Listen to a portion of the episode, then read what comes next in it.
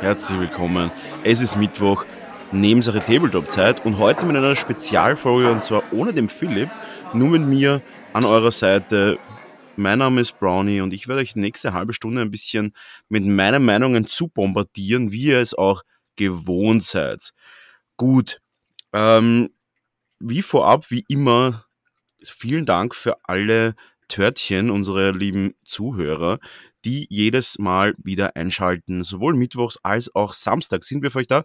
Mittwochs immer zur Mittag und Samstag immer ab der Früh. Und da vielen Dank natürlich für die tollen Hörerzahlen und vielen Dank für die ganzen Feedback. Äh, Zuschriften, die wir immer wieder bekommen. Und auch vielen Dank vor allem in der jetzigen Folge für die tollen Ideen zur Folge. Und zwar habe ich zwei Themen vorbereitet für euch das erste Thema, und das kommt vom, äh, vom Peter, und zwar, und zwar hat er gefragt, wie wäre es denn mit persönlichen Eindruck der aktuellen Entwicklung der Tabletop-Markt, des Tabletop-Marktes ähm, und warum Spiele für mich jetzt persönlich zum Beispiel nicht interessant sind, obwohl sie meine Aufmerksamkeit ergattern konnten. Das auf jeden Fall das Hauptthema heute. Und das zweite Thema, auch ein recht interessantes Thema, ähm, das Thema Moral und Ethik im Tabletop.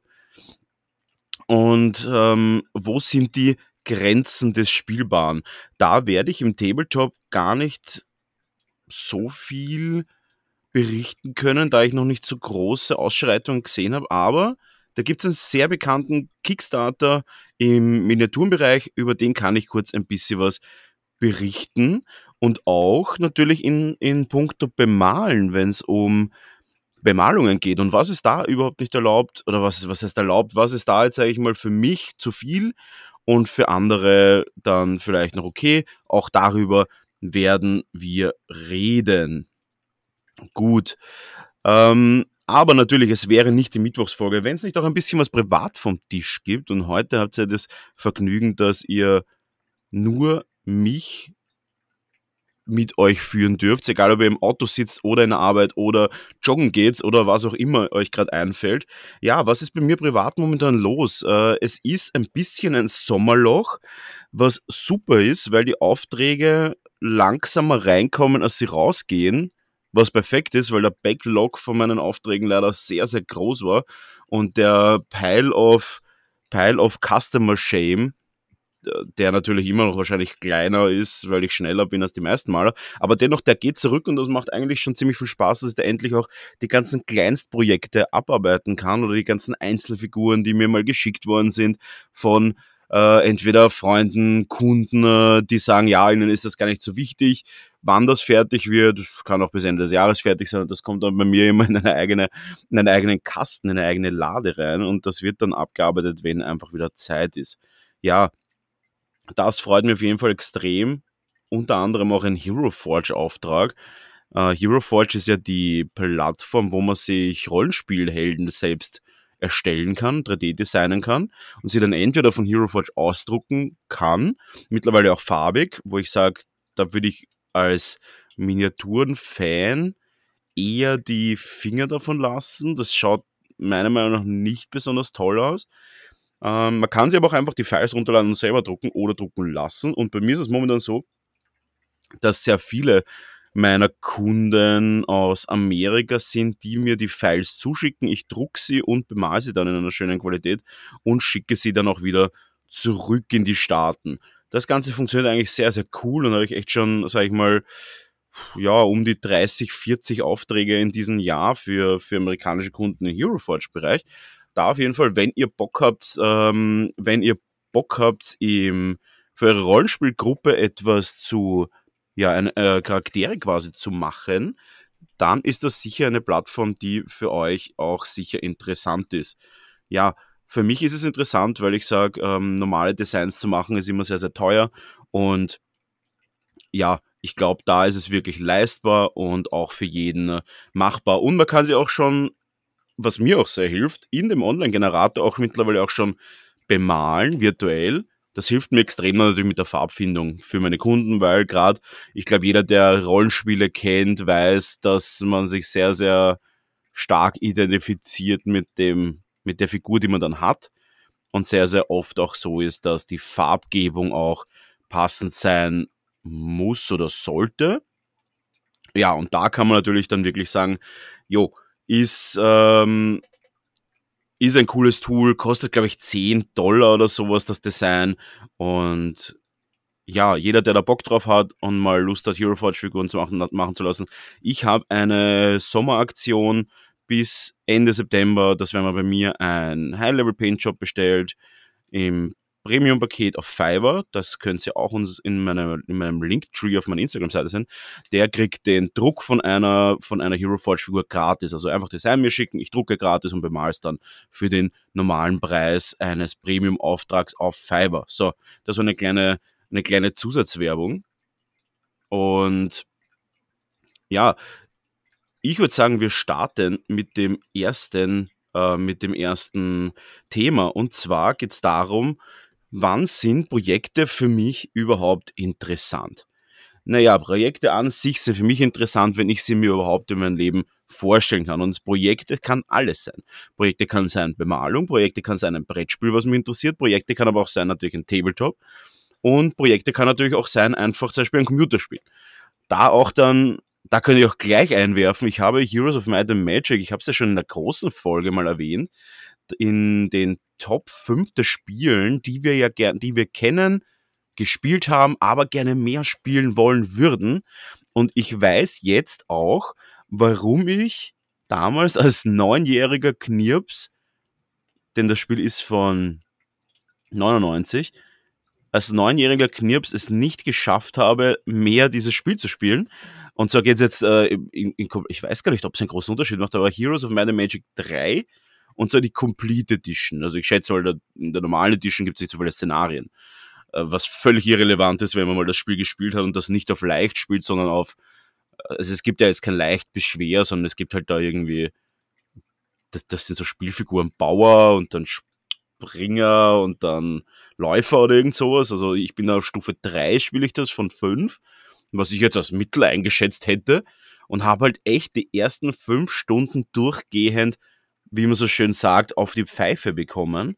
Und ich glaube tatsächlich, dass ich das als Neunjähriger durchaus auch mitbekommen habe, dass das Spiel schon schwierig ist. Ich habe jetzt insgesamt, ja, Shame on Me, über zehn Stunden in drei Tagen gespielt. Für manche ist das natürlich nicht viel, für mich ist das sehr viel für Computerspiele. Und habe es jetzt geschafft, nach den zehn Stunden das erste Szenario von, ah, ich weiß nicht genau, was es für ein Spielmodus war, aber es ist Kampagne, erstes Szenario, wo es darum geht, dass man irgendwie mit einem zweiten Bösewicht auf einer Map ist und man muss den quasi von der Map cleanen. Und gefühlt ist es halt jedes Mal so, dass wenn man irgendwie einen umbringt, dass sofort ein zweiter von der Seite kommt und dich tötet. Und sobald halt, sobald man einmal stirbt, war es das halt. Also man kann mehrere Helden sich kaufen, mehrere Söldner. Wenn die sterben, ist okay, aber wenn ein Hauptcharakter stirbt dann, oder sogar nur wegläuft, äh, ist das Spiel quasi vorbei. Auch das habe ich auf die harte Art äh, lernen müssen, da ich, dass ich mir gedacht habe, okay, ich kann einfach weglaufen, aber das ist nicht möglich in dieses Spiel. Also nicht in diesem Szenario, in anderen wahrscheinlich schon. Und ja, es ist mega, mega brutal. Es ist echt schwierig. Es ist auch schwierig zu wissen, wer ist überhaupt stark, wer ist schwach. Und dann kommen die halt auch immer mit irgendwelchen kompletten random Viechern daher, die einen halt einfach one-shotten. Und die Masse ist halt Wahnsinn. Also wenn ich bei einem Helden eine starke Armee habe, die einen anderen killen kann, kann man sich sicher sein, es kommen mindestens noch zwei andere Helden, die mit derselben Masse kommen. Dann kann man sie aber natürlich ein bisschen austricksen, indem dass man sagt, okay, ja, der Gegner attackiert selten Burgen, wo Armeen drinnen sind. Das heißt, sobald ich sehe, dass da irgendwie der rote Reiter daherkommt, äh, verpflanze ich mich wieder in eine Burg, dort habe ich drei Türme und kann mich halbwegs verteidigen und werde vermutlich nicht attackiert werden. Und ja, aber sehr, sehr schwierig. Aber ich habe es geschafft. Erstes Szenario durch. Brutal schwierig, brutal zart. Aber im Endeffekt dann doch sehr, sehr cool gewesen. Und ich werde weiterspielen, ich werde dranbleiben und euch weiter berichten. So, weiter zum Thema. Wir sind hier beim Thema, was kann mich persönlich attracten, was catcht mich und bei welchem Spiel bleibe ich auch dran, weil äh, ich habe auch mit dem, oh, da muss ich mir kurz meine Notizen anschauen, mit dem Herrn Fabian geredet. Ähm, bezüglich, also also was geredet, kurz haben wir getratscht bezüglich, äh, oder besser, er hat mir geschrieben, dass es ähm, das Blood Bowl 2020 durchaus eine durchaus einen Look wert ist. Aber ich habe auch rausgehört, dass da auch relativ viel geplant ist für die Zukunft oder beziehungsweise 2019, 2020. Ich, ich, weiß es nicht genau, aber auf jeden Fall das neue Blood Bowl, wo man schon mehr Skill, wo man diesen zusätzlichen Skill hat, diese Passing Skill hat. Und ähm, es soll ja anscheinend wieder neue Updates und so weiter kommen. Ja, ähm, warum catcht mich das Spiel nicht? Ich habe ja doch Blood Bowl relativ viel gespielt. Das ist jetzt mal das erste Beispiel zumindest. Äh, Blood Bowl relativ viel gespielt, als es noch die Standardversion war davor, also die, die, die Urversion, würde ich jetzt einfach mal sagen, weil das Spiel hat sich nie verändert. Ich wusste, ich konnte nach fünf Jahren zurückkommen, das Spiel war immer noch gleich, ich habe immer noch die Spiele äh, spielen können. Hab da auch irgendwie 2020 meine letzte Liga gespielt, also, also eh letztes Jahr, aber eh, also Anfang letztes Jahr habe ich es beendet, die Liga, und habe da auch super performt, obwohl ich ewig nicht mehr gespielt habe. Das heißt, das Spiel hat sich offensichtlich nicht stark verändert und das finde ich super. Und aber auch nur deswegen, weil das Spiel an sich meiner Meinung nach gut genug gebalanced ist. Also ich finde es wirklich sehr, sehr stark. Ja, es gibt immer noch Teams, die stark sind, aber das kann sich, das reguliert sich in der Liga relativ gut, weil dann ein Team wie zum Beispiel Skaven auch mal gegen ein Basher-Team spielt, die dann irgendwie ungenietet werden und dann auch Spieler verlieren und die dann nachkaufen müssen. Und das schaffen sie nur, wenn sie auch ab und zu Spiele gewinnen und das auch einfach geht. Gut, ähm, ich habe mit Humans gespielt, was absolut ein unterdurchschnittliches Team ist von, der, von den Ratings her und von den Erfahrungswerten her und habe trotzdem super performt. Das heißt, das Spiel kann nicht zu imbalanced sein. Gut, das heißt, das Spiel hat mich gefangen oder gefesselt. No Bondage hier hat mich gefesselt, indem dass es einfach sehr konstant, stabil geführt worden ist und das von einer konstant stabilen Community. Das hat mich gecatcht. Gut, das ist auf jeden Fall ein Pro-Punkt. Und dann gibt es aber natürlich auch Spiele, wo wir zu meinem ersten Punkt kommen, äh, wieso ich das, wieso mich Spiele nicht behalten, obwohl ich darauf aufmerksam geworden bin. Und da kommen wir zum selben Spiel, nämlich Blood Bowl und das online. Und da kommen wir zu dem Punkt, wo Spiele dann für mich zu verrückt werden. Das Spiel habe ich, hab ich relativ schnell mal runtergeladen, habe das gespielt, ich habe es super gefunden, äh, bin aber dann drauf gekommen, dass die Wahrscheinlichkeiten mh, hm, völlig aus dem Rahmen sind. Und dann habe ich mir mal ein bisschen den Hintergrund angeschaut. Und zwar ist das Ganze von, also zumindest das war mein letzter Stand, vielleicht haben sie es mittlerweile geändert, ist das Ganze ja kein System, wo du pro Aktion, also es, ist, es verhält sich wie ein Brettspiel, es spielt sich auch wie ein Brettspiel, das ist wirklich cool. Nur pro, pro Situation ist es nicht so, dass die Wahrscheinlichkeiten pro Situation gewürfelt werden, sondern es wird für das ganze Spiel, also für das gesamte, gesamte Spiel oder für eine gesamte Halbzeit, das, das weiß ich jetzt nicht genau, aber es ist auf jeden Fall eine längere Periode der Zeit, wird ein quasi Ergebnisschlüssel festgelegt. Und der wird einfach A bis Z abgehandelt. Gut. Jetzt kann man auf der einen Seite sagen, ja, wenn der aber, wenn der aber, sag ich mal, alle Zahlen gleichmäßig beinhaltet und zufällig ausgewürfelt wird und also zufällig ausgelotst wird, dann ist das ja eh immer noch im Rahmen. Das ist nicht ganz richtig, weil es beim Blood Bowl halt immer noch so ist, dass es sehr situationsbedingt ist. Das heißt, wenn jetzt zum Beispiel in dieser, in dieser, in diesem Algorithmus, in diesem erstellten Sheet von äh, Ergebnissen, die ja zufällig aufeinander aufgebau aufgebaut sind. Wenn da jetzt aber eine natürlich genauso statistisch sinnvolle oder statistisch passierende ähm, Talfahrt ist, dann kann man das natürlich jetzt sagen, okay, ja, das kann natürlich beim Würfeln auch passieren. Ja, aber es wird hier nicht unterschieden zwischen den beiden Fraktionen. Das heißt, es kann wirklich zusätzlich auch noch passieren, dass der Gegner in diesen statistischen Löchern sich befindet und du natürlich super brillierst. Kann aber auch natürlich sein, dass sich das abwechselt, was wieder cool wäre, das wäre wieder okay. Es kann aber auch sein, dass du selber in diesem Statistikenloch bist, wo in dieser in diesem Algorithmus dann einfach eine riesige Strähne an schlechten Würfeln ist, wo man dann wieder bei dem Punkt sind auch, es kommt auch, auch darauf an, was du spielst.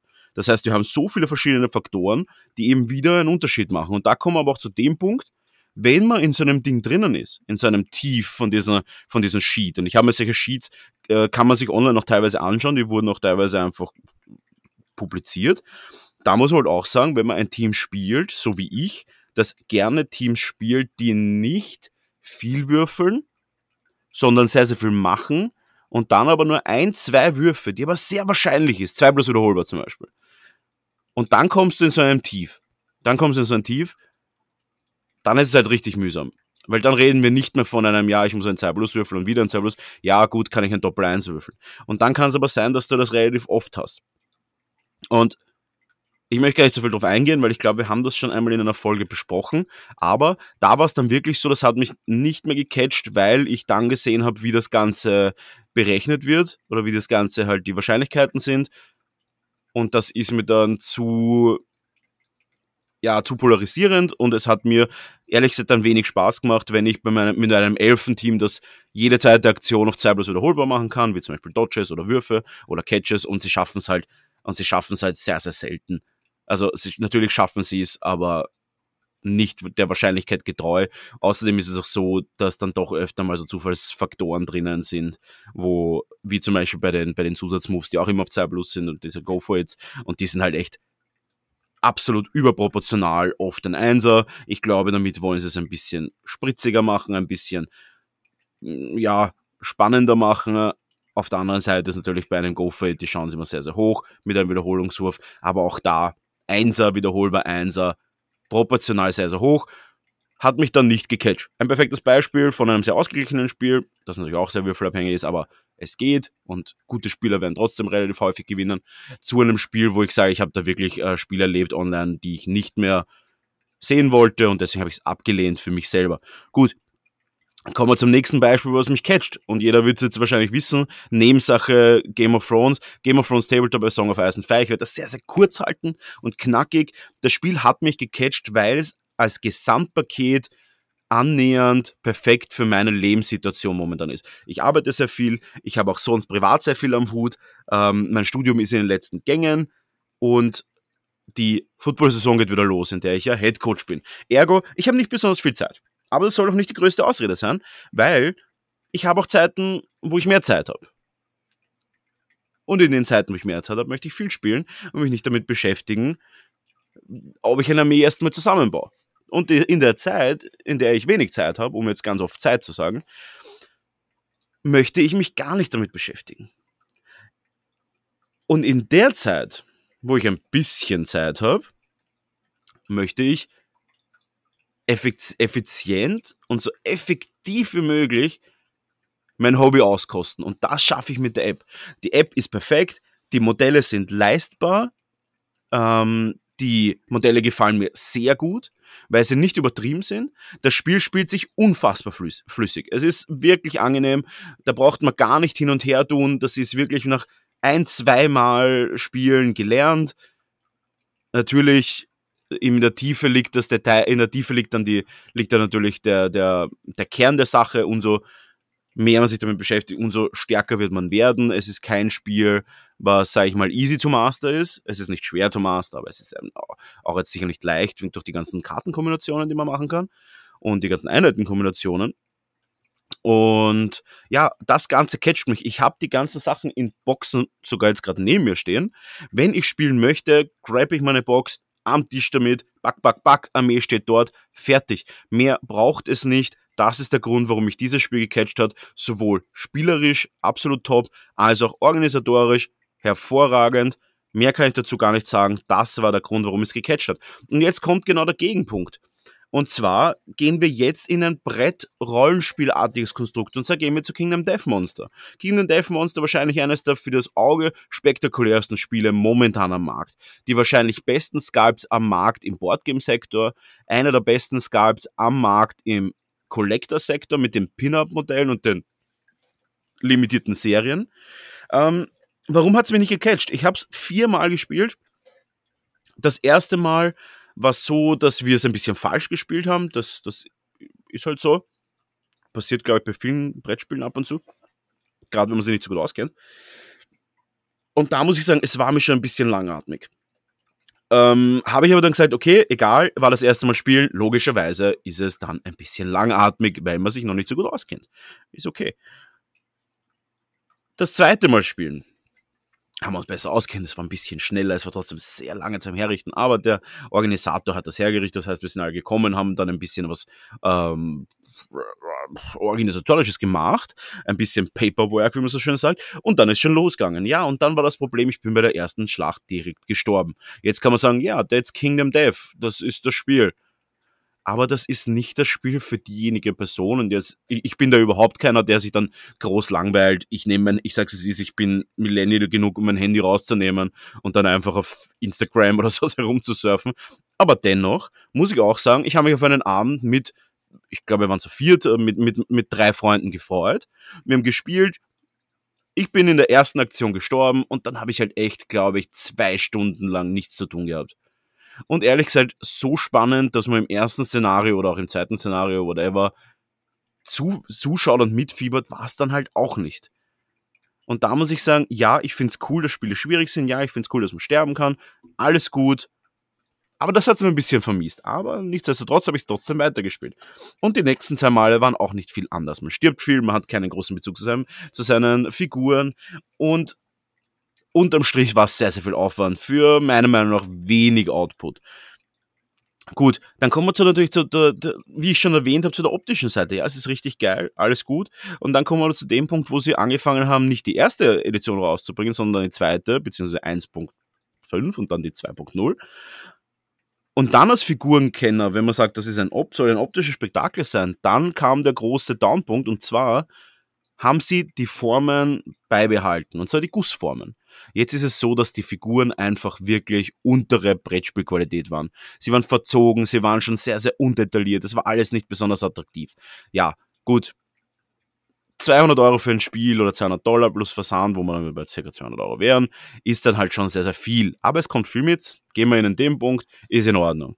Jetzt kommt aber zu dem anderen Punkt, dass wenn man das Ganze irgendwann einmal als Art Investment gesehen hat und gesagt hat, hey, ich will ja investieren in ein cooles Spiel mit geilen Figuren und will das Ganze backen auf Kickstarter, ähm, dass beim, nach dem ersten Kickstarter, wenn man das Kings Package hatte, ich glaube, es hat Kings Package geheißen, ähm, dass halt immer noch nicht alles ausgeliefert worden ist. Und wir reden hier halt wirklich von einer Zeitspanne von zehn Jahresplänen, was die gemacht haben.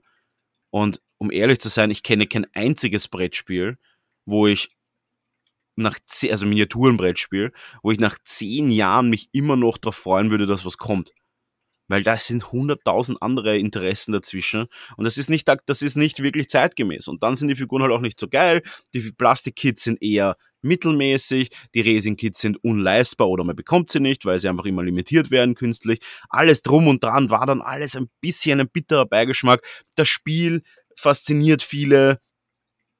Alles gut. Wer spielen will, gerne. Für mich sind es zu viele Faktoren, die für mich nicht interessant sind und auch das ein Grund, warum mich Spiele nicht dauerhaft catchen.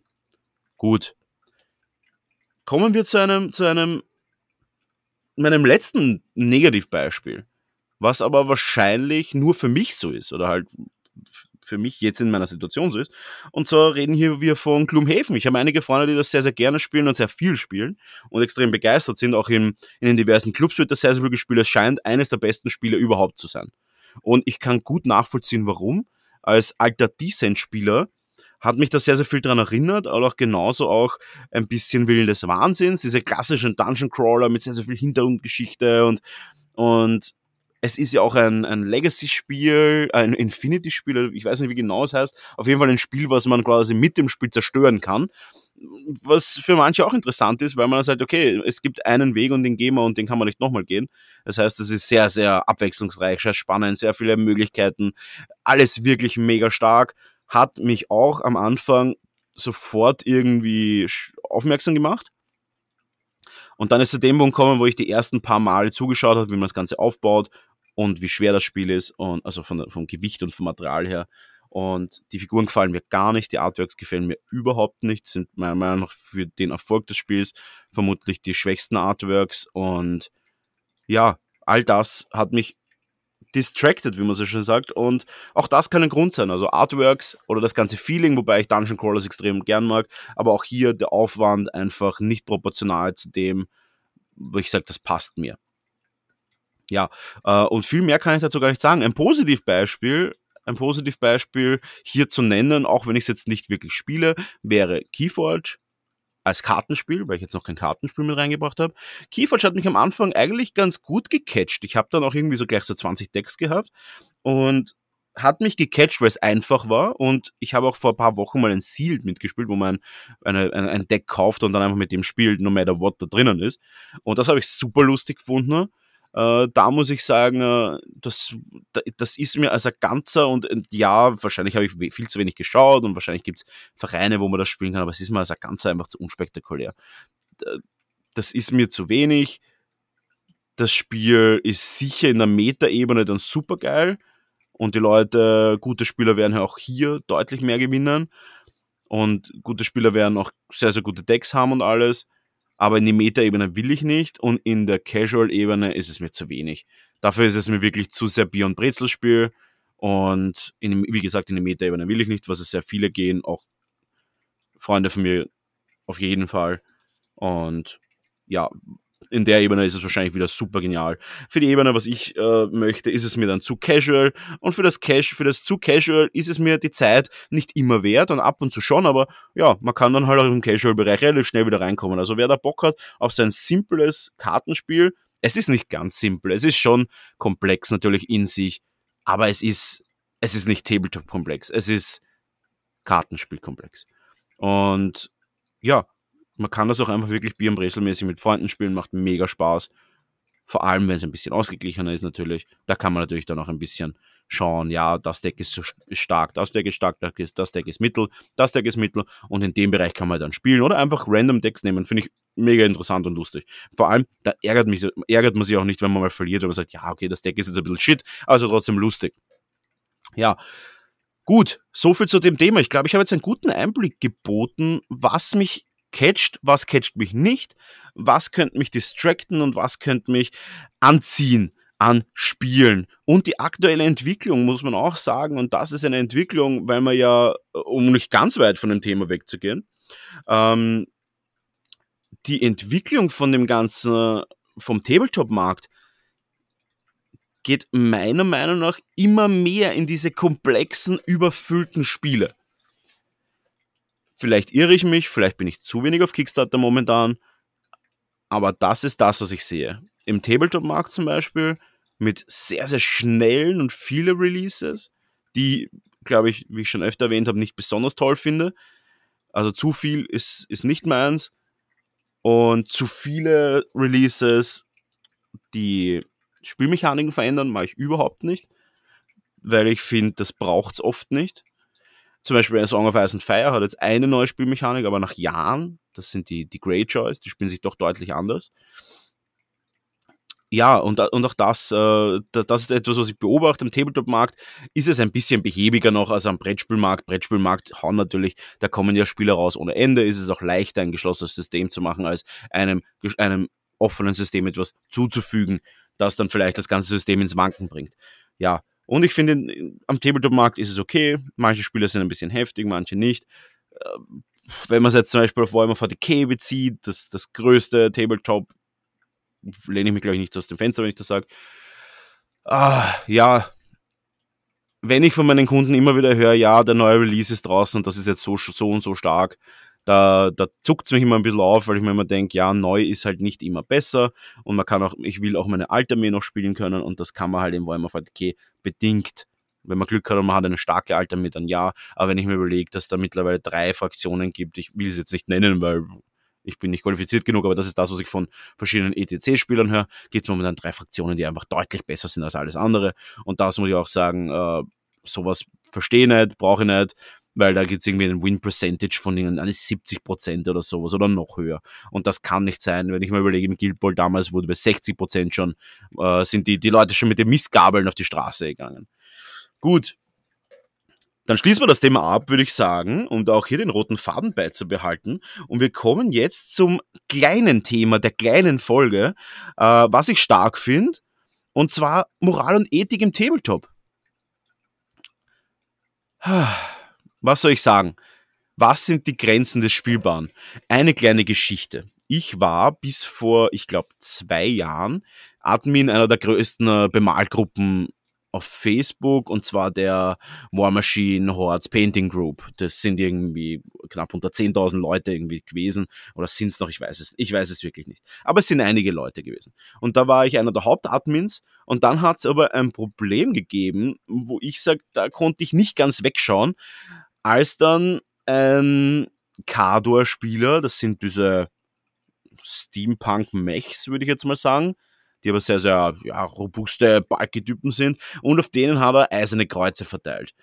Also mit, also bemalt. Ja.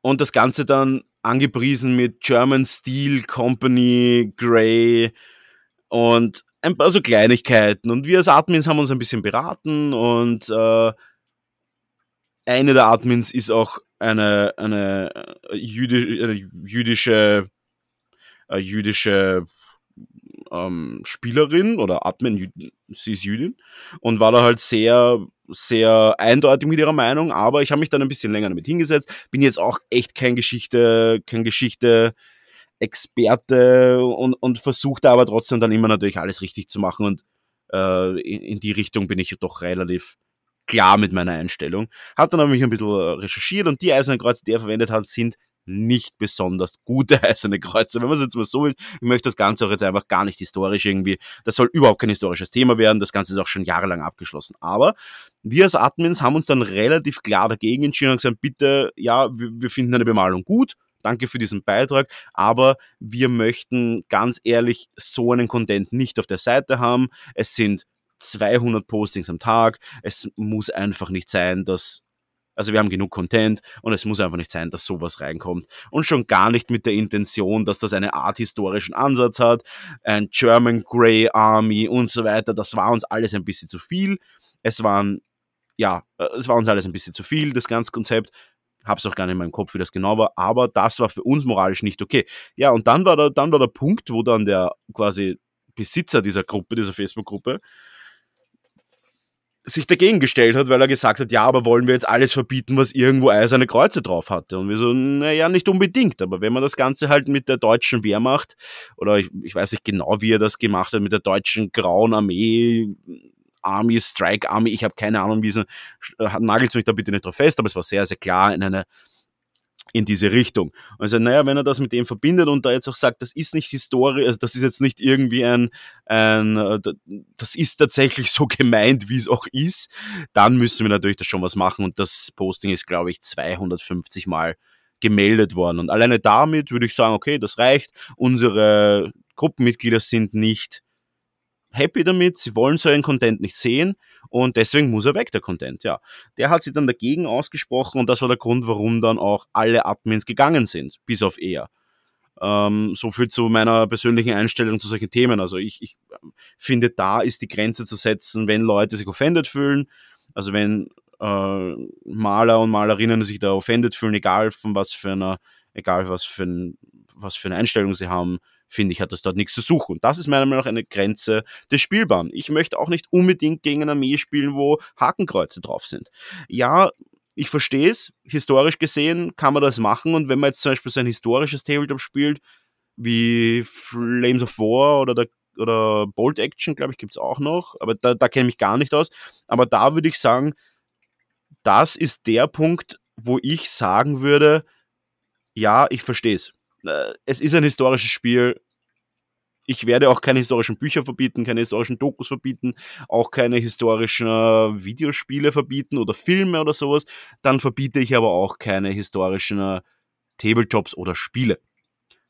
Weil das tatsächlich einen ganz klaren historischen Hintergrund hat, das Spiel. Das hatte es jetzt bei War Machine Hordes überhaupt nicht. Es war an, annähernd quasi jetzt ganz blöd betrachtet ein Fan-Artwork, was natürlich ein bisschen daneben ist oder sehr daneben ist. Gut, das sind für mich die Grenzen. Historisch, ja, ich verstehe es. würde ich auch tatsächlich ja, da gibt es für mich leider gar keinen Grund, den ich sehe, wie ich das nicht machen will, weil zum Beispiel auch als historischer Maler, ich bin kein historischer Maler, aber ich kenne historische Maler, die auch für Museen und sowas malen, auch da müssen alle historischen Heraldiken eingehalten werden. Gut.